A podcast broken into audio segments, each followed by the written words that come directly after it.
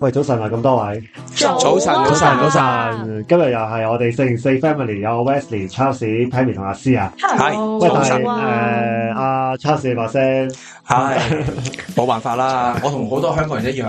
都係最後滴滴過感冒啊，咁啊係有少少聲音上面咧有啲沙啞，啊係咁各位聽眾咧就誒借到多多多多啦，包涵。係啦，有我唔係磁性我嘅唔係另外一個人嚟 㗎，係啦，唔好雖換然主我持哋啊，咪又係咁 講嘅，係嗱，其其實咧今日出街嘅時候咧，應該係兔年嘅最後一日嘅，咁因為咧二零二三最後一日嗰陣咧，我就忘記咗我哋有個少少回顧，咁所以咧我今日咧趁住兔年最後一日咧就誒、都少少回顧啦，因為咧對咗一集有咩咁值得回顧咧？係因為過去一年咧我哋嗰、個、呃、YouTube channel 啊係就超過咗一百，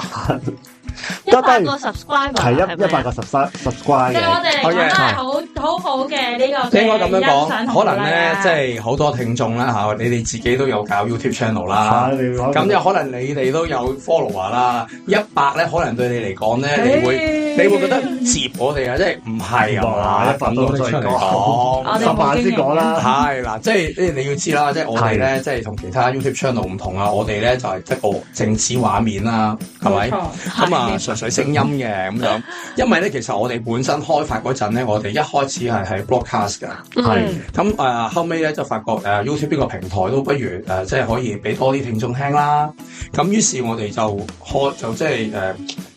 誒，淨係一模一開咗呢樣個啊啦嘛，係將成個聲音檔我哋案就都搬過去就就 YouTube YouTube 咁樣。係啦嗯咁所以咧誒得一百 YouTube 淨係得聲音有一百個 follow 話咧，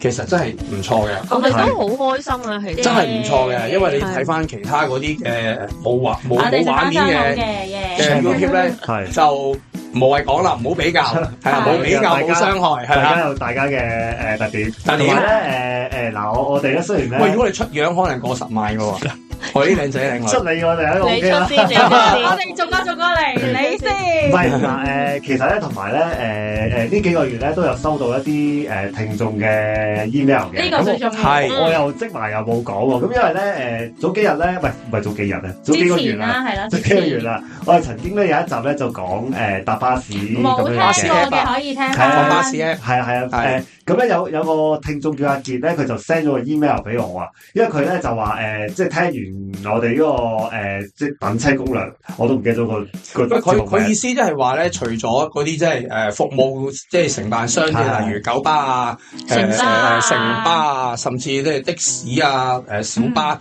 佢有自己嘅 app 之係外，原來咧坊間咧都有好多人好有心嘅，哇所以會寫咗好多，即係可能即係再誒，即係再資料再詳盡啲啊，個地圖再精細啲啊，咁樣嘅 app 咧就去去係去去講嘅。即係私因為人因為嗰開個發係因嘅，為嗰個嗯聽眾就話佢自己有個 app 咧叫 This is the Pace 啊。佢佢嗯都係一啲類似誒、即係交通工具誒誒、等車嘅嘅 app app 咁樣樣嘅，嚟嘅係啦咁佢當然係針對依家嗰啲 app 冇嘅嘢，或者係唔夠做得好嘅嘢，佢再加多啲啦咁樣。嗯係咁所以咧，即係各位聽眾咧，即係可以即係再揾多喺啲咯。係啦，喺係 Play 咯喺 Play Store 或者係誒誒誒 iTunes 啊嘛，係啊喺裏面係就尋下寶啦，睇有啲咩 app 係啱自己用。都都係嘅，可以因話為其實好多時我哋淨係慣咗睇官方啦，但係其實我諗民間智慧、民間智慧其實都好犀將利，一啲可民以間需揾要多嘅嘢。少少。不過咧，我覺得咧係啊最緊要咧，最緊要係佢有回應，嗯係啊，即係我我想講啦，喂啊大家咧，即係俾俾多啲回應我，即係係啦諗，即係誒誒點講咧，我哋嘅回應就唔多啦咁樣，所以咧，如果大家有回應咧，我都會盡量喺度佢有講翻讚有彈又好，甚至有意嗯見又好，係冇問題嘅。嘅。鬧我哋係啦，即係如果我哋出咗一百集，然後咧就好似對住個聲音對大海咁樣嗌出去冇反應嘅話咧，咁就誒好悶咯會。唔係我我哋唔知道大家嘅回應咯。唔知道大家究竟想聽啲同埋乜同嘛？埋重點係可能有時咧，原來有啲經歷大家都身同感受嘅，不妨都同我哋一齊圍下爐啊嘅。係，嗯即係例如係成日都講 Mirror，會唔會有人講下 Lolly Talk 啊？咁喂樣喂喂你都可以咁樣講㗎。我都係係係啊好係大反應，係得啦，係啊啦，類似咁啦。誒嗱，好同埋我哋冇成日講 OK，係啊入啦正入今日正正題，今日正題，喂，今日講乜？因為我哋同兔年最後一集啊嘛，係係係就要講翻過年相關嘅話題嘅，就係誒呢個誒應該呢一集出我冇記錯啦，就應該係年宵嘅第一日嚟嘅，所以今日咧我哋就講翻誒年宵啊。行花市因為咧，如果我冇記錯咧，其實今年咧應該係自從疫情之後咧，第一年同時有翻誒歌哦課光房同失埋火係咪？誒最同埋緊有熟食啊，嘢食啊，熟食啊熟食哦啊，係啊。最重要啊誒所以咧，呢我個哋今日咦唔記咧得就咗特別攞翻出嚟。咁當然啦，因為咧我哋錄音嘅時候咧就誒今年年宵就未開始啦。我哋講翻我哋誒都唔係好多年前啫，以往嘅經歷。好多但係講年前哎到好似好耐啦，已經喎係。咁啊，其實都真係幾耐啊，因為好似講咗好耐啦疫情開始就冇啊嘛。哦嗯同埋好似記憶有啲模糊，已經唔記得咗嗰陣時行年宵嘅嗰啲感覺添。喂，誒、首先想問翻大家咧，即係幾年前講疫情前啊啦，啊嗯，如果行年宵，你哋最深刻嘅記憶係乜嘢咧？即係食嘢啊，啲啲哦我唔賣係啲喎，嘢我係去睇下啲鋪頭咧，即係賣乾貨嘅鋪頭咧，有到有啲乜嘢，即係誒誒，呃創意有嘢。啲咩創意嘢啊，有啲乜嘢誒，即係因應個潮流啊，係嗯玩下食字啊，嗯即係嗰類咁嘅嘢。即係有陣時好抵死嘅有陣時我嘢 buy 啊嘅咧，唔係 buy 個 product，OK，、係佢背後嗰個嘅含義，係喺嗰個意義。咁於是就誒、我就我就想睇呢啲嘢咯。但係咧，我唔知道今年咧，其實仲多唔多學校或者啲後生仔咧去 bid 嗰啲攤位啊？因為咧嗱，我我學校一定有嘅，嗯，我哦學校啊一定有嘅唔。係因為過咗咁多年，我唔知道今年會點啊。一定有，因為嗰啲咩咩咩經濟學會啊，乜乜學會啊，就要佢哋即係呃誒實習一係下啦，有唔呢知個機會誒唔知三四個月前就要寫個 business plan 啊，啊係啊，跟住就誒交俾學校 panel 啊，就揮呢錢個啊都。當一份功課投標啊，嗯係啊，咁係啊啊就即係直情係成個成個 run 咁樣行咯。因為今年咧，誒、我之前睇新聞咧，好似嗰啲誒攤位嗰啲鏡頭咧就嗯麻麻地嘅。係啦，啊麻麻地嘅，咁我就唔知誒嗰啲後生仔會點啊啦，因為咧誒、過往咧我自己都好睇重呢樣嘢嘅。嗯，因為誒、即係你知頭先好似阿 Charles 所講，年輕人有創意啦。咁我見到佢哋即係嘗試去創業咧，我本身係睇呢樣嘢，我覺得都已經係誒幾開心嘅。係同埋我記得以往咧一啲報紙即係報章咧都會報導翻啊呢一年嘅年宵入面啦，有邊啲誒學生啊，即係邊間學校，跟住佢哋諗咗啲乜乜乜乜咁樣，有詳細少少嘅報導。但係而家咧，我就暫時都未見到有相關。咪我哋嘅錄音嗰陣，錄音嗰陣就未未而家未知未嘅，知嘅。通常開始作嗰日或者第二日就會誒有翻啲報導嘅，係啦。嗯，誒阿阿 Susie，我見你尋日咗好耐喎，佢諗翻自己嗰陣時，究竟去嗰度做有冇乜嘢？去年宵啊？平你係咪我買時細個嗰陣係咪花去嗰度就諗緊？我細個嗰陣唔係因為咧，其實咧，我近即係講翻之前去誒、宵年宵咧，即係疫情前去年宵咧，我記得近嗰幾次咧，其實都係去就係講緊誒你哋頭先講嗰樣咯，因為咧可能係誒、呃我認識嘅一啲青年人啦，或者係一啲學校佢哋。係。搞呢啲活動，跟住就揾我哋，即係誒，呃因為我嗰陣時工作係青少年中心啦，咁都嗯識唔同嘅青少年，咁佢哋就會揾我哋去撐場咯。嗯即係佢可能有時就係話，哦，你去啊，你快啲！即係我哋會搞呢啲活動啊，咁誒、你你過嚟支持下我哋啦。咁所以其係實嗰時就我嘅記憶就係咁咯。因為咧頭先咧你哋一路講嘅時候咧，我係諗緊我自己行年宵嗰個心路歷程。哦唔使真係有唔使咁啊嘅話。即係由我細個嘅時候咧，我覺得呢一個係一個必然嘅活動，係即係啊係誒係農曆新年必然嘅活動。但係咧，唔買嘢出去行個圈嘅都。係啊係啊，即係尤其是好細個嘅時候咧，同爸爸媽媽咧係必然就係、誒、年廿八。誒屋企大掃除完之後咧，咁就出去㗎啦，咁就一嗯定係去維園嘅，因為全港最大。嗯係咁誒，呃跟住到到自己開始啊，即係可以唔跟父母出去嘅時候咧，其實我已經係少咗行年宵嘅，因為我都幾怕多人嘅，嗯，尤其是維園真係都係係真係好多人不。得了嘅。咁跟住到到就係我頭先講嘅，就係近期開始係去撐啲後生仔啦。嗯，咁所以你問我其實今年誒、呃我有你未諗到個目的係係乜啦，嘢啊係咪冇？錯，非常之好，我有我有個代言人 啊，有 Pammy 幫我做代言人，我未諗到個目的係點樣咁去其實令咧，到嗱，我行你行花銷。市行啦，我想問咧，有行花市冇人係啊參與過誒，即係鏡頭啊兼擺檔？咩有我咪同你哋咯，一係齊咯，啊我哋自己其實都搞過。誒你自己刮個位，你自己講。 咁佢你想你佢完全想你講係啊，啊！我頭已先經講咗啊，喂，其實咧嗰次咧，我唔記得咗點解我係冇 join 你哋嘅，係啊，即係我知道你哋有搞嘅，即係我我好似有嚟誒誒，即係點樣我撐下哋場我啊哋嘅，由誒頭開始，咁咧就誒要幾耐之入貨品前就已經要開始 set 呢件事你咧？起碼要兩個月㗎啦，嗯，嗯，因為差唔咧。多因為咧，因為咧，點投解標係咧？真係第兩個一，月。第一你要誒、呃要呢個唔記睇得下幾多個人夾啦，係嗯即係所謂你個 budget 有幾多啦，嗯跟住你要決定喺邊度擺啦，嗯跟住同埋你諗住賣乜，跟住之後你要去邊度入貨啦。嗯咁嗰陣通常都係喺誒，即係啲呃有啲供應商專係做花市嘅，嗯嗯，咁啊，嗯跟住即係可能我多數賣風車啦， 誒公仔啦咁樣，咁咧就好多甩漏嘢嘅。咁啊，第一日就落大雨嘅，哦，第一日落大雨嘅，水咁啊為菜啊，係啊，水為財啦。咁啊，跟住之後咧，又誒、呃我哋嘅好朋友兼老闆入錯貨，哦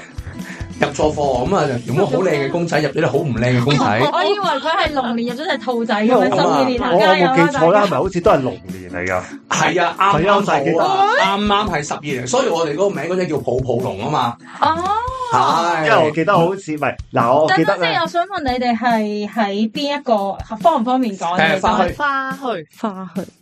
啊因因為咧，我記得咧，嗱嗰嗰次咧，我雖然冇 join 你哋誒、呃即係即係落手落腳做啦，但係你哋好似咧誒，係、咪有有問大家誒誒、呃即係即係點講？我哋入我哋股係嘛？我哋有係啦，以以股我份哦記得好似有入股啊。咁我同記得埋我自己同埋咧就誒、呃我哋做做咗一份誒、呃即係自己做俾自己紀念品嘅。咁啊，話就話做出嚟賣啦，最後一條都賣唔出嘅。但係最後，但係我哋覺得太有紀念價值啊，唔捨得賣啊，全部收起佢，自己派翻俾自己嗰啲股東啊，咁樣啦。係咪有一有一有有一一塊塊？毛巾，係我就記得有一塊毛巾有個龍喺上邊係啊嘅，嗰個咁我就記得係咪龍年有咧？毛巾，好啦，咁啊，我哋自嗨完啦，咁啊，講翻咧，即係講翻個擺花市咧，會有啲咩經歷啦？我係哦我有一個經歷係每一年都會遇到嘅，因為頭先咧 Sosze 咧就係佢講咧，佢話啊，因為花市好多人啊，會嗯即係有啲人群恐懼啦。我想每一年咧，我都會遇到有啲人咧係逆善行手啊，即係嗰啲人咧就係導致呢個花市極度擠塞嘅人物咯。即係每一年都有，同埋每一條巷都有咧，你係唔明白上面都好大隻字寫住呢個方向向前行，啲人都會倒翻轉咁行。我真係其實正常花市係唔應該限制我點行，不過咧，我係因為飆到啊維園啊嘛， Pammy 嗰個怨氣嘅，因為一係啊。啊差一講，佢即刻回應，係，唉因為嗰個位係咧，原先你係可以好暢通咁樣行嘅，即係你可以兩邊攤檔都睇晒嘅。咁啊，因為有人逆線行咧，你就被逼要誒、呃去咗是但一邊，即係左右一邊，咁你就冇辦法睇晒。啊因為咧，大家買嘅嘢好相同，即係例如呢一檔又賣風車，嗰一檔又賣風車，又賣同一款，啲人格完價之後都係覺得去翻嗰度買，係於二是室就會咁啦。二咯，二室二室係啊就會咁啦啦。不過不過咧，從擺檔嘅人嘅角度去睇咧，其實係咪覺得誒點講咧？即係啲人嗯就未隨必意係行，啊，隨閒可能對你哋所以有即係最好係咁啦，即係佢計唔計，即係翻嚟翻如兜。果你行過你就唔買，咁我我咪我咪我咪我咪走咗啲客咯。嗯，同埋咧去行花市咧，即係好老實講啦，夾咩價，見到啱就 買啦。你要行翻轉頭揾翻嗰檔，你自己都覺得嘥腳力啦，又未必揾得翻嗰檔喎，係咪先？所以咧，即係大家使錢開心，你唔好唔好走去格價，行行維園行三次，你平咗兩蚊又如何咧？係小心身子！啊！你小心唔好小啊心唔翻 車係，其實咧，我係好想分享一樣係嘢。係誒，我相信好多人擺花市嘅咧，即係唔好講維園啦，維園未必係啦。係誒、呃花墟都有。第一檔生意一定係蝕嘅，第一第一檔第一單生意好多時都蝕嘅，嗯大家估下點解？第一單生意，即係開檔第一單生意係仲要大生意嚟㗎，不開值檔不值唔即係嗰個嗰、個嗰、個使費唔少㗎，即係你估下係做咩人嘅生意你會蝕？做咩人嘅生意？嗯，做咩人？你呢個好懸疑喎！你呢個係推理遊戲嚟嘅喎。做咩係人啊？老鬼老人家嘅生係日頭你啱啱開檔冇幾耐，老人家嘅生傳媒啊意，唔會傳媒收足錢㗎，自己 friend 傳媒根本未必買㗎，借你個 product 喺你門口影影相㗎，咋已經已啊經已經多謝佢㗎啦。啊其實你知唔知佢幫你做免費宣傳會？係啊，唔係，如果再唔係我就係誒，可能係啲大我知，人物咯。唔啊係幼稚園小朋友。係啦，係啦，幼稚園小朋啊係啦啊友，因為通常佢哋係哦朝頭即係通安常最朝早嚟，尤其是同埋係啊係通常係第一二日啲老師就帶佢哋嚟，係啊係啊因為唔多人啊，但係你都第要二日要俾佢感受你嗰個咧氣氛啊，啱啱咧就擺好晒嘢啦，係啊我，當 set 到好靚啊啦，第一日啦係。又好吸引喎，跟住之後咧就會有啲誒、呃老師就趕鴨仔咁樣就嚟到。你啦你咁嗱，我哋而家行花市啦，咁樣。咁啊，各位同學咧咁啦，咁啊行到嚟咧，咁我仲係賣公仔嘛，總一定吸引晒佢哋嘅目光啊啦。啊咁佢又行埋嚟啦咁樣。咁啊，個老師咧都已經係誒、呃即係話誒，我哋有 budget 嘅，即係同我哋講啦，我哋有 budget 嘅，我哋買我我哋會買嘢㗎。誒、阻唔阻你做生意啊？我話唔阻，歡迎歡迎咁啊。咁我但我哋可唔可以影下相啊？咁樣，你知啊，你已經要問下佢哋㗎嘛，咁啊。係啊，哦，冇問題，冇問題，咁樣咪啊 p o t 影啦，影完之後咧，咁就誒啲小朋友當然好開心啦，個個都想買一件啦，係咪？喂，哦高咁水你同氣咁球你喎咁你諗下啦，你點你點你點通常可以兩班話值都好低嘅啫喎。係啊，你你你你十蚊花市廿蚊第一咁樣檔，你第一日一定個價錢係飆高到你覺得有錢賺㗎啦，係咪先？係咁通常都會，我哋都明白嘅嗱，我哋一開波已經蠢啦，成本價，成本價賣俾你啦。蠢咗啦，咁我跟住之後咧，老師成本㗎不如咁啦，咁啦，咁啦，咁啦，咁樣吓，咁樣啊？跟住我哋同個 partner，唉，真係第一檔第一單生意就蝕，唉，真係唔老禮咁啊！但係你第一單你 reject 你又好似好係啊咩咁樣喂，同啲小朋友喺前面，你同佢講 no 又會跟住咧，嗯我就一錘定音啦，唔好講啦，得啦，得啦，就就呢個啦就呢個就呢就呢個價啦，嗱，唔好再平 啦，咁啊，好開心啦，咁啊，啲小朋友又去另外一度啦，咁樣，咁所以咧，其實咧，誒，我相信咧，好多人咧行花市咧，未必會見過呢個情況。嗯，因為係好早同埋第一好早二日，嘅啊同埋咧，有啲老師帶啲幼稚園小朋友嚟咧，嗯誒、呃令到嗰個場好開心，好、嗯多笑聲嘅，係啊，呢個係一個幾特別嘅經驗。我諗相信係係擺檔嘅人先會遇到啦會感受，嗯行嘅人咧未必會咁早，同埋朝頭早第一日十點幾十一點你就去。同埋呢個咁 setting 啊，即係老師帶小朋友啊，你見到爸爸媽媽帶小朋友，即係但唔會係老師帶住一班小鴨仔係啊咁小樣去行樣年係啊，幾宵有趣嘅呢個咯體驗係。係。唔係，其實咧，因為咧，我我自己行花市咧，我啱啱同阿蘇 Sir 咧相反嘅。嗯嗯我細個咧，我阿媽、我爸媽係冇帶我去花市嘅。誒佢哋有咧誒對，我唔知啊，佢哋誒誒唔知迷因為人信群迷信定咩咧？啊佢哋咧就唔係好中意夜晚出街嘅。 ，OK，即係我以前咧細個出夜街，佢哋都唔中意嘅。嗯係啦，咁啊誒，反而咧我自己大個咗之後咧，冇佢哋束縛啦，我就自己去行啦。咩叫花市咧？喂誒幾廿年人都未行過，再行下咁樣。咁所以咧，我嘅誒花市嘅經驗咧，反而係誒比較近近年一啲嘅。咁近近年一啲咧，嗰、個、呃、你話嗰個變化就唔係真係好大嘅，即係你話都係誒有嘢食啊，同埋頭先阿 Charles 咁講嘅啲誒玩具啦，精品玩具類啊，啊、精品啊咁樣樣嘅。咁啊，誒、我我諗呢十十幾年都個變化都不大嘅，即係都大概係咁樣樣。嗯只不過咧，誒、如果你話問我，我我自己去行花市咧，我就比較睇重食嘢呢一 part 嘅，嗯因為誒、我自己咧就唔係成日喺誒街掃街食嘢嘅人嚟嘅。咁但係咧，去到年宵嗰度咧，我就我就會忍唔掃下住街啦，啦係咪但係佢啊特？別貴嘅係喎，啊真係特別貴。今日佢唔係特別好食嘅，嗯，係啊，誒、即係不過不過點講咧？你當係一個氣氛咯係，即你係即係當自己參加緊嘉年華會咁樣嘅。係啊，咁咁嗰度可能都係有嗰啲咩，其實咧都係一一般會見到嘅食物嚟嘅，即係可能一啲誒魷魚啊、魚蛋啊，或者比較特別啲，可能一啲炸誒唔係，我記得炸我薯片記啊得呃咁啊。誒最賺錢噶嘛呢之個有魚蛋先買之前㗎咧嘛，應該係即係疫情前嗰一兩年咧，係係誇張到係話有係咪？我冇記錯，可能係鮑魚嗰啲㗎嘛。我有有炒係啊，哦有係咯係咯，即係即係唔係我哋再留於我哋頭先講話魚蛋燒賣，即係都有嗯嗰啲啲咩焗蟹蓋啊，縮矜貴啲嘅誒嘅係食啊物有咯，矜貴係啲咯，嘅食物啊啦，係咯。但係你話係咪真係 exactly？ 但係都係好睇翻當時啲人嘅消費力咯。誒都啊係嘅，係係係啊啊，，但咁嗰係始終最賺陣錢經都濟係魚好嘛。蛋燒賣係。魚蛋燒賣真係啲嘢，而家魚蛋燒賣都話要少四廿幾五萬蚊，咁點搞誒咧？嗰啲特別啲啊嘛，廿五蚊六粒燒賣啊嘛。唔係其實咧，係誒係係誒，你你去花市咧，好多時咧就係最其實最期待一刻咧，就係有陣時誒，即係突然之間見到有有扎氣球升上天，哦，你就會係啊，哇！又一扎一扎落係全個場全所有人或都者係你一嗰齊咯啊行嘅人你行緊嗰行嘅人，大家一齊哇，跟住大家一齊望上去嗰種，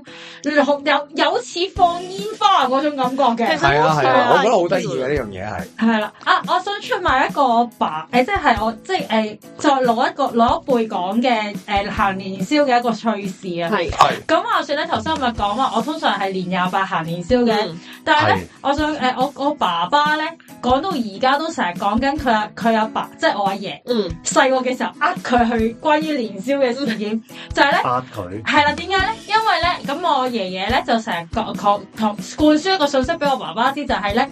誒行年宵咧一定係要年三十晚夜啲去嘅，啊，即係因最平啲為咧啊平平啲，啲可以執平散貨貨，係啦。哦，咁咧就成日佢話喺我爸爸細個咁又嘅時真候咧嘅。喎，唔係呢個冇呃佢嘅，但係佢喺我爸爸細個嘅時候咧，就成日同我爸爸講喺年三十晚嘅時候，嗱乖啦，你而家瞓覺啦，瞓醒覺咧我就帶你去年宵嗰度咧執平波。咁但係通常小朋友起身嘅時候啊咧，天光啦，個年宵都出結束咗場㗎啦已經，呢咁所以佢話咧哦，但係其實咧。好笑喎！佢咧，年即係細個嘅時候咧，係俾佢呃足咁多年咧，佢都仲係咁樣個相相信信我爺爺係會帶佢行嘅，但係咧就講到而家咯，跟住而哦家，咁我相信咧，即係呢一個嘅誒、呃我諗係親子之間嘅一嗯個小經歷啦，係而家嘅小朋友唔會有誒唔咯，係，其實咧，你如果你真係凌晨咧，即係清晨嗰啲時間去咧，就真係有機會有少少機會執平貨嘅，因為嗰時清嘢嗯啊嘛。所以我爸爸咪諗住誒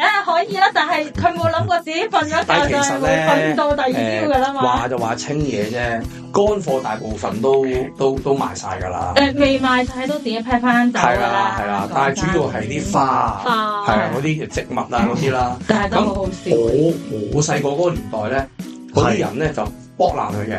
啊，我都哦有知聽道哦食。爛過粉可㗎能，有新聞有報㗎，係咁咪因為因為點解咧？如果個個咧都諗住就唔就係你頭先我講嗰樣嘢於，是咧咁啲人咪買咯。嗯咪到最後一去日到最尾嗰下，因為其實你要知道咧，一一一棵植物嘅運輸費咧好貴，你冇你冇得疊起佢噶嘛，嗯你，冇得去貨咁樣疊高佢佢噶真嘛。係平面佢咁真係樣平面一個啊咁放，擺咁咯即係所以如果我賣剩嘅話咧，我要搬走咧，可能我仲貴。嗯咁所以佢哋好多時咧就選擇誒就咁自己走咗去離場就算啦。佢其餘嗰啲嘢咧就等垃圾，等食環署清啊咁樣。咁但係佢又唔想啲人就咁搬走，好似攞咗佢着數咁啊，好似會剝爛晒啲嗯盤。咁咧就 咁啊，當然啦，即係呢樣嘢就非常之唔環保啦。係啊，咁最後咧就誒、呃我諗近呢十年啦啊係，政府咧即係食環署就話咧佢就收話你即係佢而家寫埋喺嗰個條款裏面係。啊，嗯就係如果你賣呢啲嘅植物或者濕貨咧，你賣走你唔可以破壞佢。係啊，政府咧會一到嗰個時間咧就會，即係如果你你話你離政府收場啊，你話你離場，你通知食環署，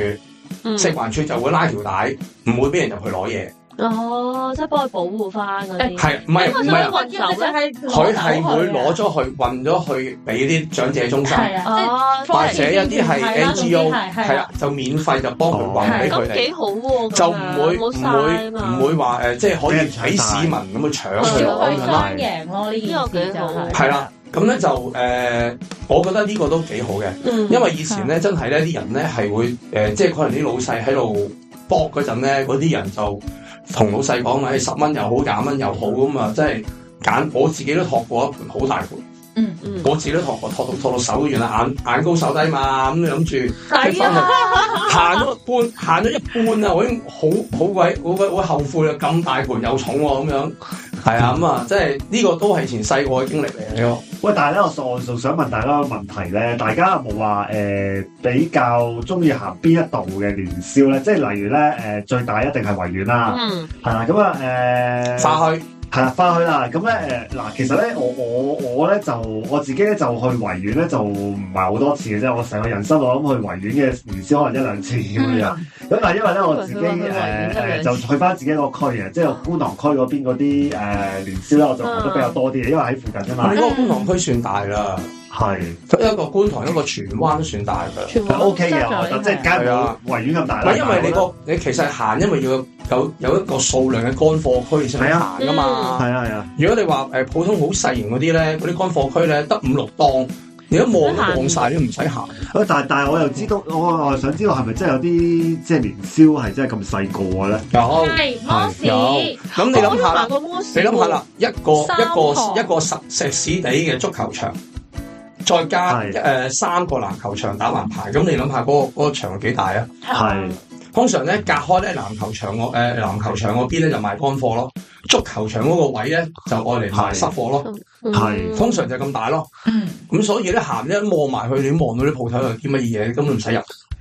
係真㗎，唔係講我笑我㗎嘅，經歷係摩士係好細嘅，因因為嗰年點解我係會去越摩嚟士越啊咧細，？佢可以好大係啦嘅，不過越嚟越細因啦。為冇乜人去，係啦冇乜人投啊投標係啊咁冇乜我嗰次去摩士咧，又係咁啱，係因為個 NGO，我識嘅一個 NGO 啊嘅，即係 NGO 做嘅朋友，佢個長者中心喺嗰度同啲長者義工搞年宵，嗯咁所以我去撐，去叫做撐下場咁樣樣嘅。嗯但係就誒，呃佢、係相對喺我認知裏邊比較細嘅。咁回應翻 Wesley 頭先嘅問題咧，我多去維園嘅，頭先都講啦，嗯即係喺我幼幼兒童嘅經歷裏邊，我常常都係去維園嘅。因為近。唔係啊，最大型我我住最我住最大九龍半島噶，佢咁點解你喺香唔會港行㗎。花墟會行維園？我唔係因為爹哋媽咪帶我，我話我呢個節目嚟噶嘛，傳嗰、個統嗰、啊，個即係佢傳統節目嚟啊年噶嘛年。屋企全家都去嘅傳維統園，係啦，即哦係爹哋媽咪帶我去維園，咁哦所以我其實細個嘅概念係覺得年宵等於維維園園，維園係真係最大嘅。係啦。咁跟住我又去花墟嘅，但係咧花墟俾我經歷咧，因為咧嗰年我就真係係誒，我頭先講啦，我係年廿八去噶嘛，嗯，哦我嗰年係年三十去花好多墟，人噶喎，我係基本上由太子差唔多就已經開始排隊係啊。係啊係啊係啊係啊係啊係係啊啊，係啊，所以個經歷即係頭先大家聽到，其係啊實我我都幾怕人多。係人逼，所以其實嗰次嘅經驗係令到我覺得，嗯，其實花墟都 OK 嘅，應該但咁係樣講。誒，花墟咧就外面逼，係維園就認裡同面逼。認同誒誒年廿八好啲嘅維誒維園，因為我其實好少經歷維園，頭先阿 Pammy 講嗰樣㗎。好你頭先講嗰個就係要有人流管制咧，即係佢係嗱誒可以形容下，唔知聽眾有冇去過維園啦？佢會上面有條 banner 寫住啊呢邊係向前係啊行嘅。係啊係啊，另外另外兩邊會對打逆交叉住嗰個方向就會打交叉，係啊或者進入咁樣類似啊係嘅係人流管制啦。咁其實我就好少經歷嗰個嘅，因為通常年廿九、年三十先會有有嗰個規矩嘅，因為人太多。嗯咁但係上次去花墟嘅經歷，嗰次去花墟嘅經歷就係、係我感覺係我未入場，我已經排咗個幾鐘頭啦。因為喺出面由真係由太子慢慢疏導你入去入喺足球場嗰啊度嗰條長路開始跑。認真嘅，你覺得嗰種感覺係誒、呃、氣氛搭夠咯。嗯，即係你會覺得哇，你真係好似啊，好有新年準備過新年啊，要呢成個班咧，不過湊熱我鬧我咁成樣日覺得咧，咯維園咧係係大嘅，但係大得嚟咧，佢條路即係因為佢有翻咁上下人流，佢中間條路一定會好闊啦，係咪？係啊我睇得左邊睇唔到右誒邊。哎呢個真，係啊，呢個真。嗯但係所以咧，如果我喺花墟但係要少人咧啲，我喺先得花墟咧，我就算喺中間逼都好咧，我都可以兩邊睇到賣所以乜，我先就人決定咧，慢慢慢慢向嗰邊攝過去所咯。以人一人流管制咧，花墟就好容易會發生頭先類似 Pammy 講嗰樣有逆流行嘅人啦，又或者會有時會好容易撞親啊，係啊撞有到啲人想啊行左邊，你又你又係啦想行右邊咁咯即。係係嗯誒，大家行花墟或者行花市，即係 sorry，大家行花市、行年宵都係開心嘅啫。係但係出現咗呢個狀況就，哎呀，喂，我撞到啊，撞到人啊，睇路啊，咁就唔唔係係啊，太好最㗎最啦最大問題咧就係逼都唔緊要啊，有陣時有啲人推 B B 車你睇唔到啊。啊嗰啲係。係救啊，命啊，簡啲直 B B 車都還好，因為你 B B 車有嗰、個、呃、空空間，間啊有啲係拖住小朋友咧，但係佢隻眼唔係望住個小朋友。跟住我見過拉有住幾個次小，朋友係係咪？啊係好危險，係因為我哋側邊嘅人驚撞親小朋友，多過個父母咯。個父母係就咁拖住個小係朋因為友佢行諗嘅啫。住你哋會睇佢個哎小朋喂友啊咁哎嘛但。係你望住個唔父母係啊係，我我係兩邊我望係因為我前面有個小朋友啊，我保護佢，啲人係咁撞我咯，係啊係啊係啊，但都會係咁樣仲有覺得係唔好行咁慢啦，跟住嗰仲要啲仲要仲咁要樣截啊嘛。我啦，我話前面有個小朋你友要啊咁咁樣講啲人樣。先會先會係聽啊㗎，好恐怖啊！所以呢個都係咧，如果真係有我我自己嘅感覺啦，嗯如果自己個小朋我友喺佢會好太啲，細個安咧。全啲。抱起佢啦。同埋佢乜都咩咧你同睇唔啦到。或者揀啲唔好咁係多啦人嘅情係啦，其況下實唔唔係真係一定要年三十帶佢行嘅，嗯我個人覺得，即係你都係想俾佢感受下。你哋細個都。係三十，我年廿八啊！頭先我頭先我講我係年廿八嘅，我係好記得我係好年似廿細八。個細個感覺冇多人喎，同埋咧年三十晚多數睇乾貨咯，你好少喺嗰一日會睇濕貨，啊因為你濕貨啲花咧，哦之前你已經要買你已定經要擺喺屋企嗯準備團年飯㗎啦嘛正。常你應該已你經唔完會成咗咁，呢個買你唔會花年三十晚先買完花咯，嗯可能會就係可能即係即係誒換個換啊，即係再哦換因為換再換嗰啲再靚啲新嘅嘅啊再咁樣靚係，但係反而吉誒即係誒年吉咧就有機會年三十。啊連二十都擺屋企嘅，誒有嘅，但係有啲可能係想成雙成對，又或者有啲係因為過去係呢一個習俗，即係其實 keep 住都係農曆咁新年係噶嘛，係啦，我每年都係呢個時間喺呢度買，咁就會每年我都我做我咯。我年三十晚我通常買風車咯，係即係我都有買。但買風係車我細個屋企買風車係喺黃大仙廟，我哦媽以前好叫少我年要，宵買，我媽叫我以前要行個桃花運咯，成日都即啊係誒，喺啊嗰啲大嘅桃花係嗰啊度係啊，買佢話你唔嘛。買，我哋過去兜一啊佢個圈佢咁比較樣擔咯。心啫，依家唔 使啦。係啊，佢哋千祈唔好行。喂嗱，今年咧就未知點樣樣啦，但係即係啊出節目出呢一刻咧就應該行得希㗎啦望好天啦，係希啊望我我覺覺財得得兩最最旺緊要係希緊要係希望個個天天氣氣啊啊，係啊，即係因為始終咧第一年有翻，即係有有齊翻所有誒、呃年宵應該有嘅嘢，咁我都希望佢唔好即係氣氛唔好太差嘅。嗯，我天都氣好，人流好，大家心情好，咁啊肯消費，咁過啊最翻個好。開心嘅。我都我都睇下會唔會揾一日過去望一望啦嚇。咁你誒個嗰區係過邊度啊？誒唔講是但一個年宵係咪？啊，不如我哋又後面啦，諗另一個年宵，我哋可以去。我哋可以 一齊去目擊一下。係咁啊嗱，我哋今日時間差唔多，同大家講聲，拜拜拜拜